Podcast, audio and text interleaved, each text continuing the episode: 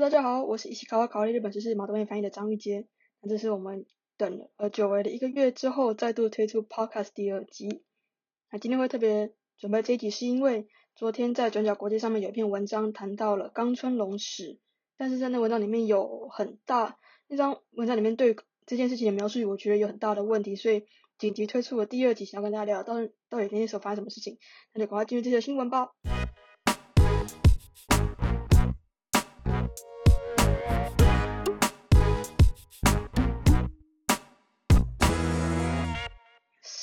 二十三号这个日子，大家回想一下，它其实是在算是日本日式封城，也就是安倍晋三发布紧急事态宣言的期间。也就是说，在这个时候，其实是大家日本人不重要、不紧急时候不应该外出的。然后就有网友算是粉丝吧，传讯息问冈村龙说：“哎呀，怎么办？现在因为 COVID-19 的关系，我们就不能去风俗店了。”啊，这时候安那冈村龙就说了：“我知道大家这时候就是很辛苦，就是很。”很难忍嘛，那这是上帝给我们的考验。我们只要能够度过这一关的话，一定会更好玩的。为什么说更好玩呢？刚村龙认刚村龙认为说啊，现在疫情大概三个月左右都会是像这样很沉闷的时候，然后很多人因为经济上的关系没有办法赚钱嘛，所以等到三个月疫情缓解了之后，就有很多漂亮的妹子，因为这段时间没有办法赚钱，然后跑去新风水月大赚一笔。所以我们只要忍一下，忍过这三个月，就有更多更真的妹可以玩了。然后他自己还说啊，像我的话，我就很在意。应该说我我刚刚有他自己说，假如说我现在感染了新型就 COVID-19 的话，大家一定会觉得说啊，这个人一定是去风俗店玩的啦，才会得病。所以我们先忍一下好吗？大概还刚才大概是在节目上讲了这样的内容。那刚好说就是这个 All Night Japan 这个节目是每个礼拜都有播出，那他在。一个一周之内，就是累计，就是募集到一百二十件关于他今天发言的评论。那虽然说有部分人是支持高层龙史，但是更多的是在批评他说你讲的什么风凉话。那由于这个 All Night 你碰这节目是每周播出嘛，所以隔周四月三十号的时候，冈村龙史就有对他上一周在节目上面发言道歉。这一次很特别的是，刚前面有说这个 All Night。你碰这个节目最一开始是由 Nineteen Nine 的两个人冈村龙水跟史部浩志一起主持的，然后后来史部浩志在二零一四年的时候先毕毕业了嘛，在今年四月三十号这个节目上面，冈村龙水特别找了史部浩志回来，所以有点像是搬救兵过来灭火的那种感觉。然后他们俩在节目上说的内容是，嗯，冈村龙史的部分他是说啊很抱歉这样子的内容造成大家的不快，然后呃我的发言在大家这么那个疫情下非常生活。我非常痛苦的时候，我的发言太欠缺想象力，然后真的很不好意思，觉得很丢脸啊什么什么的。那史不浩这个角色就有点像是在骂冈村龙史的感觉。史不浩这就会在节目上，他们画两个人在对话，然后史不浩这个立场就说啊，这都是因为日本一直都有什么男尊女卑的想法，一直有歧视女性的社会文化，所以才会就是不小心做出这样的发言，才会做出这样的发言这样。然后过了那天节目四月三号节目之后呢？节目这次又收到三百封的 email，那相对于前一周比较多的批评说啊，你光村龙史你讲的什么鬼话？是隔一周收到听完就是两个人对话，两个人道歉之后的内容，很多的粉丝都说啊可以理解，就是没关系的，然后很希望这个节目可以继续下去。然后从那个时候开始，这个 Nineteen Nine Old Japan 这节目就回归到。冈村龙史以及石破浩这两个人共同主持的状态了。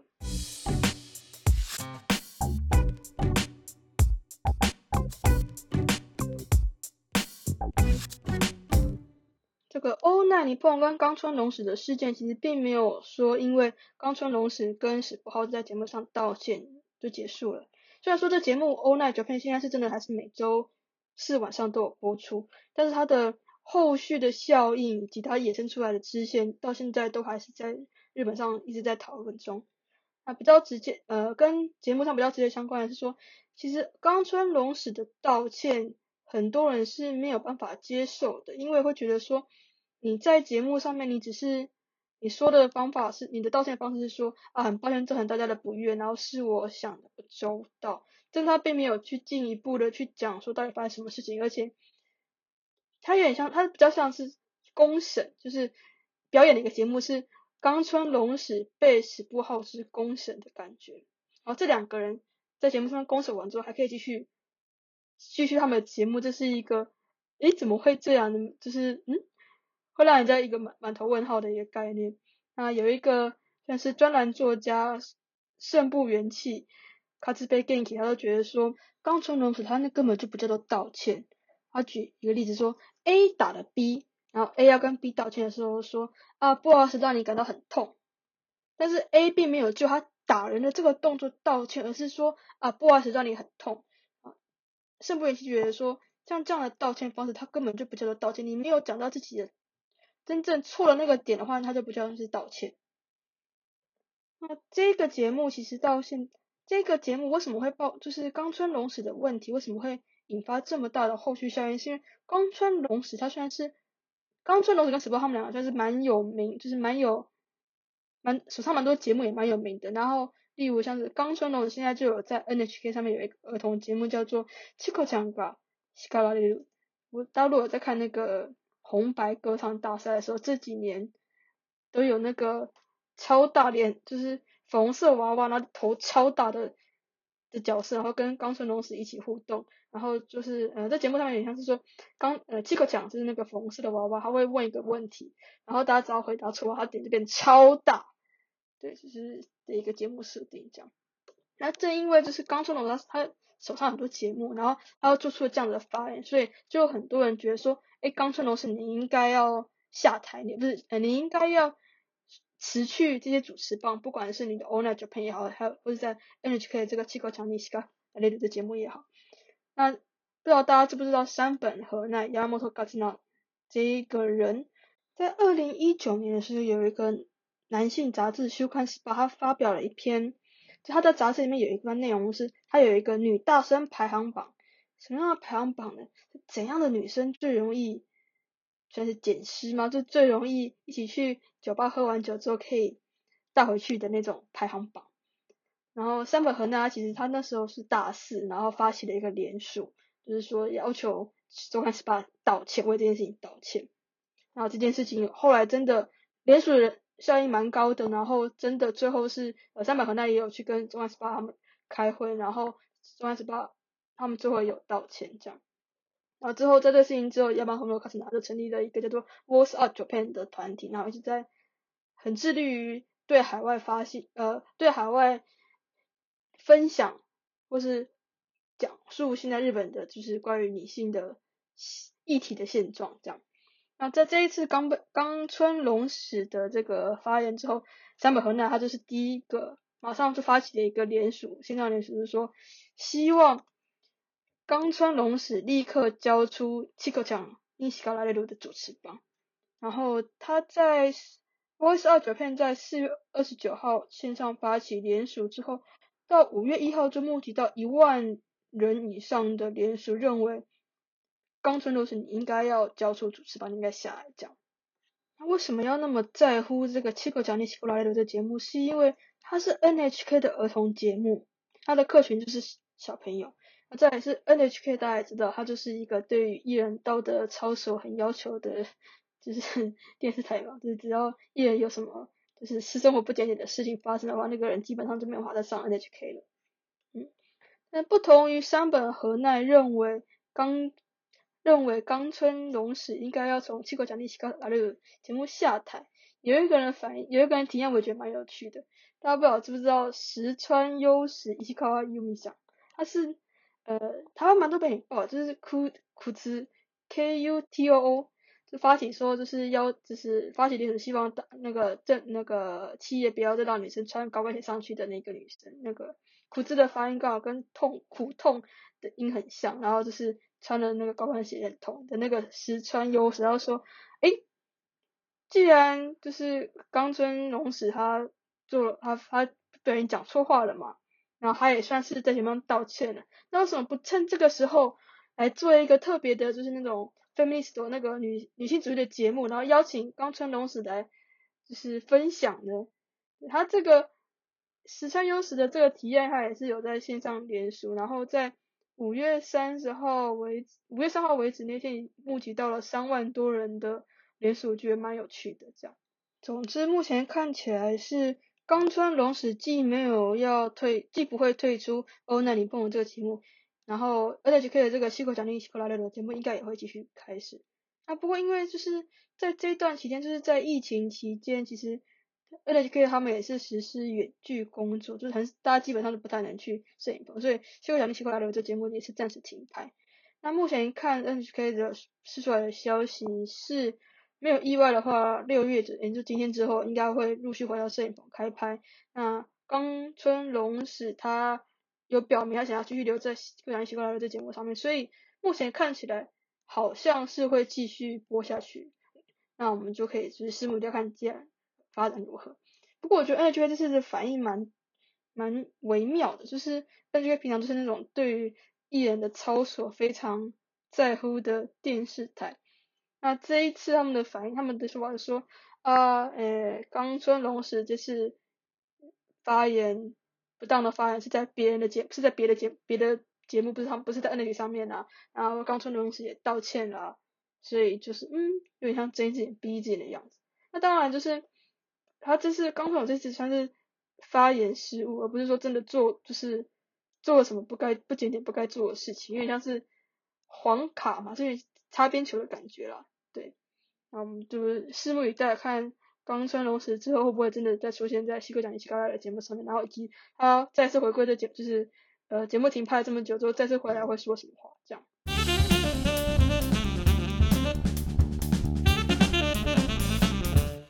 好，那刚才有说就是冈村龙史这个事件除了有后续之外，它还有一个支线。支线是什么呢？它的支线其实就有点像是台湾一九九零年代到现在其实都还有的那个。继权派跟父权派之争，为什么这样说呢？因为啊，其实讲到性产业，就一定会有，就是很多很多，嗯，每个人的想法都不太一样。这样，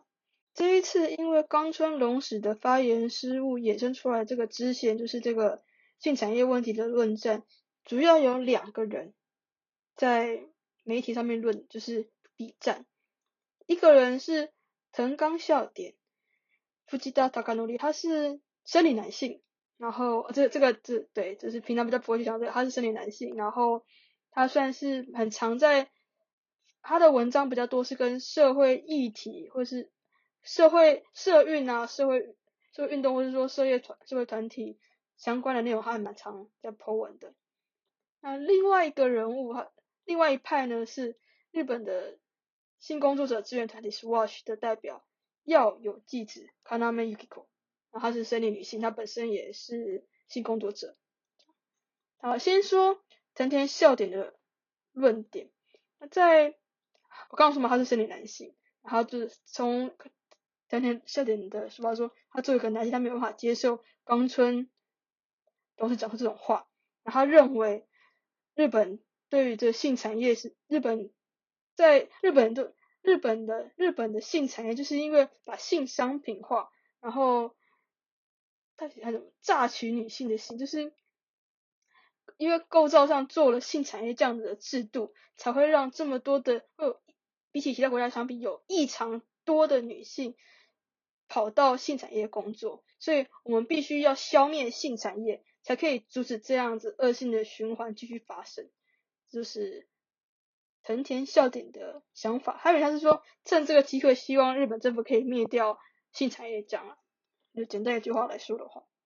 那在藤田笑点发出这篇文章之后，性工作者支持团体 SWATCH 的人就很不爽，然后就以要有记者为代表，就他是主要在写文章的人这样。然后要有记者就认为说，本身性产业里面样态很多。种类也很多，然后每一个在新产业工作的人的情况也都不一样。你不应该说，你不应该以偏概全的认为所有在新产业工作的人都是被迫的，都是被逼去，因为什么环境因素然后被逼去新产业工作的。那他要有即使针对藤田笑点，藤田笑点的论点，他觉得他觉得藤田笑点有一点讲的是错上，就是非常严重，犯了非常大的错是。藤田笑点说是日本制度上做出了这样子的一个，就是对日本在制在结构上在制度上做了一个很容易让年轻女生进入新产业的环境，所以要消灭这样子的一个产业。但是要有这要有点出来的点是说，成田笑点的论点最大的问题在于，没错，日本确实性产业是合法的，但是藤田笑点没有看到日本政府是怎么样对待性产业的啊。要有记举两点，举例来说，风俗营业法、风营法是日本性产业的法律嘛，就是在保障保障嘛，就是关于这个性产业的的法律。那这个法律里面，它其实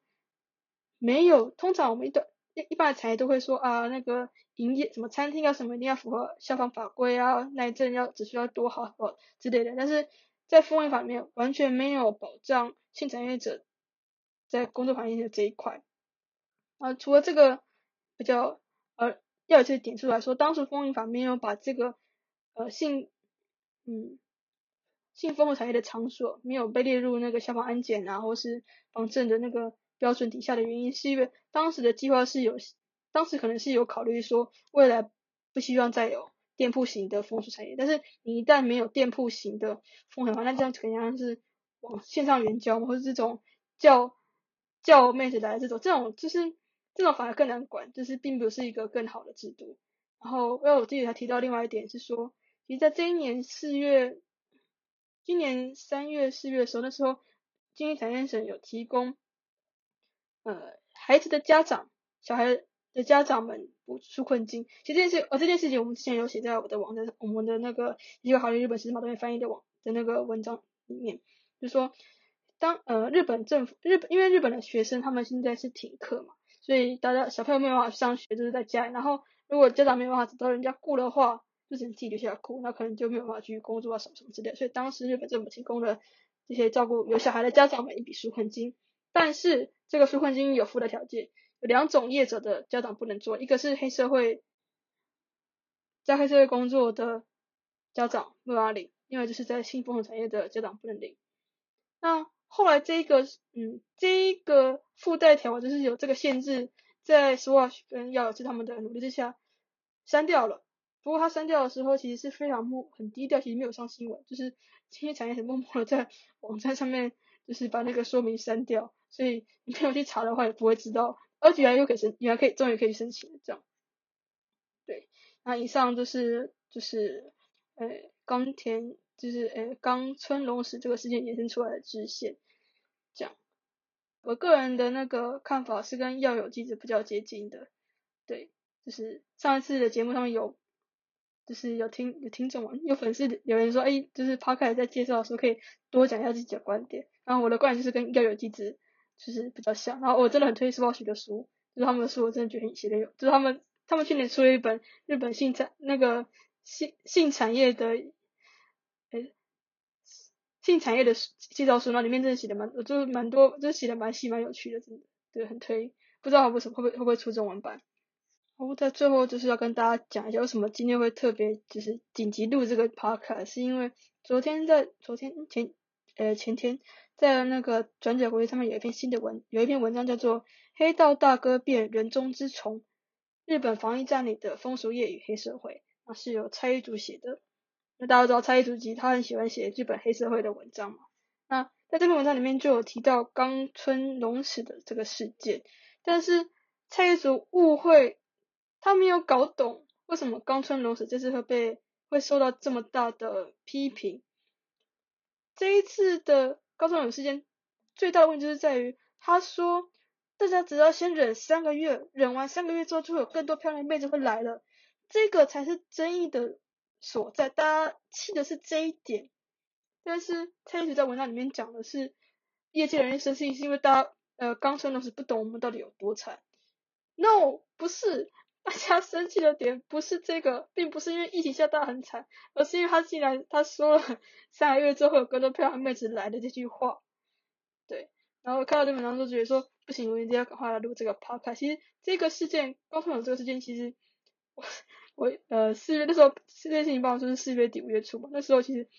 我们刚录完，我刚录完那个第一集的 podcast，我第二集就已经准备好是他了，所以我的那个稿草稿其实是有准备好的。只是后来就一直觉得好懒，好不想要剪那个，好不想录音，好不想剪那个 podcast，然后就一直摆着。然后就直到昨天看到这篇文章说不行，我一定要出来就讲一下这样。以上就是我们第二集 podcast 内容。那这个 podcast 应该是就是更新频率不会很高，然后我接下来没有下一集的节目制作计划。那不管你对于这次节目内容，或者说我们对这个 podcast 什么想法，都欢迎在底下留言告诉我哦。我是一起考考日本史马队翻译的张玉姐，我们下次见，拜。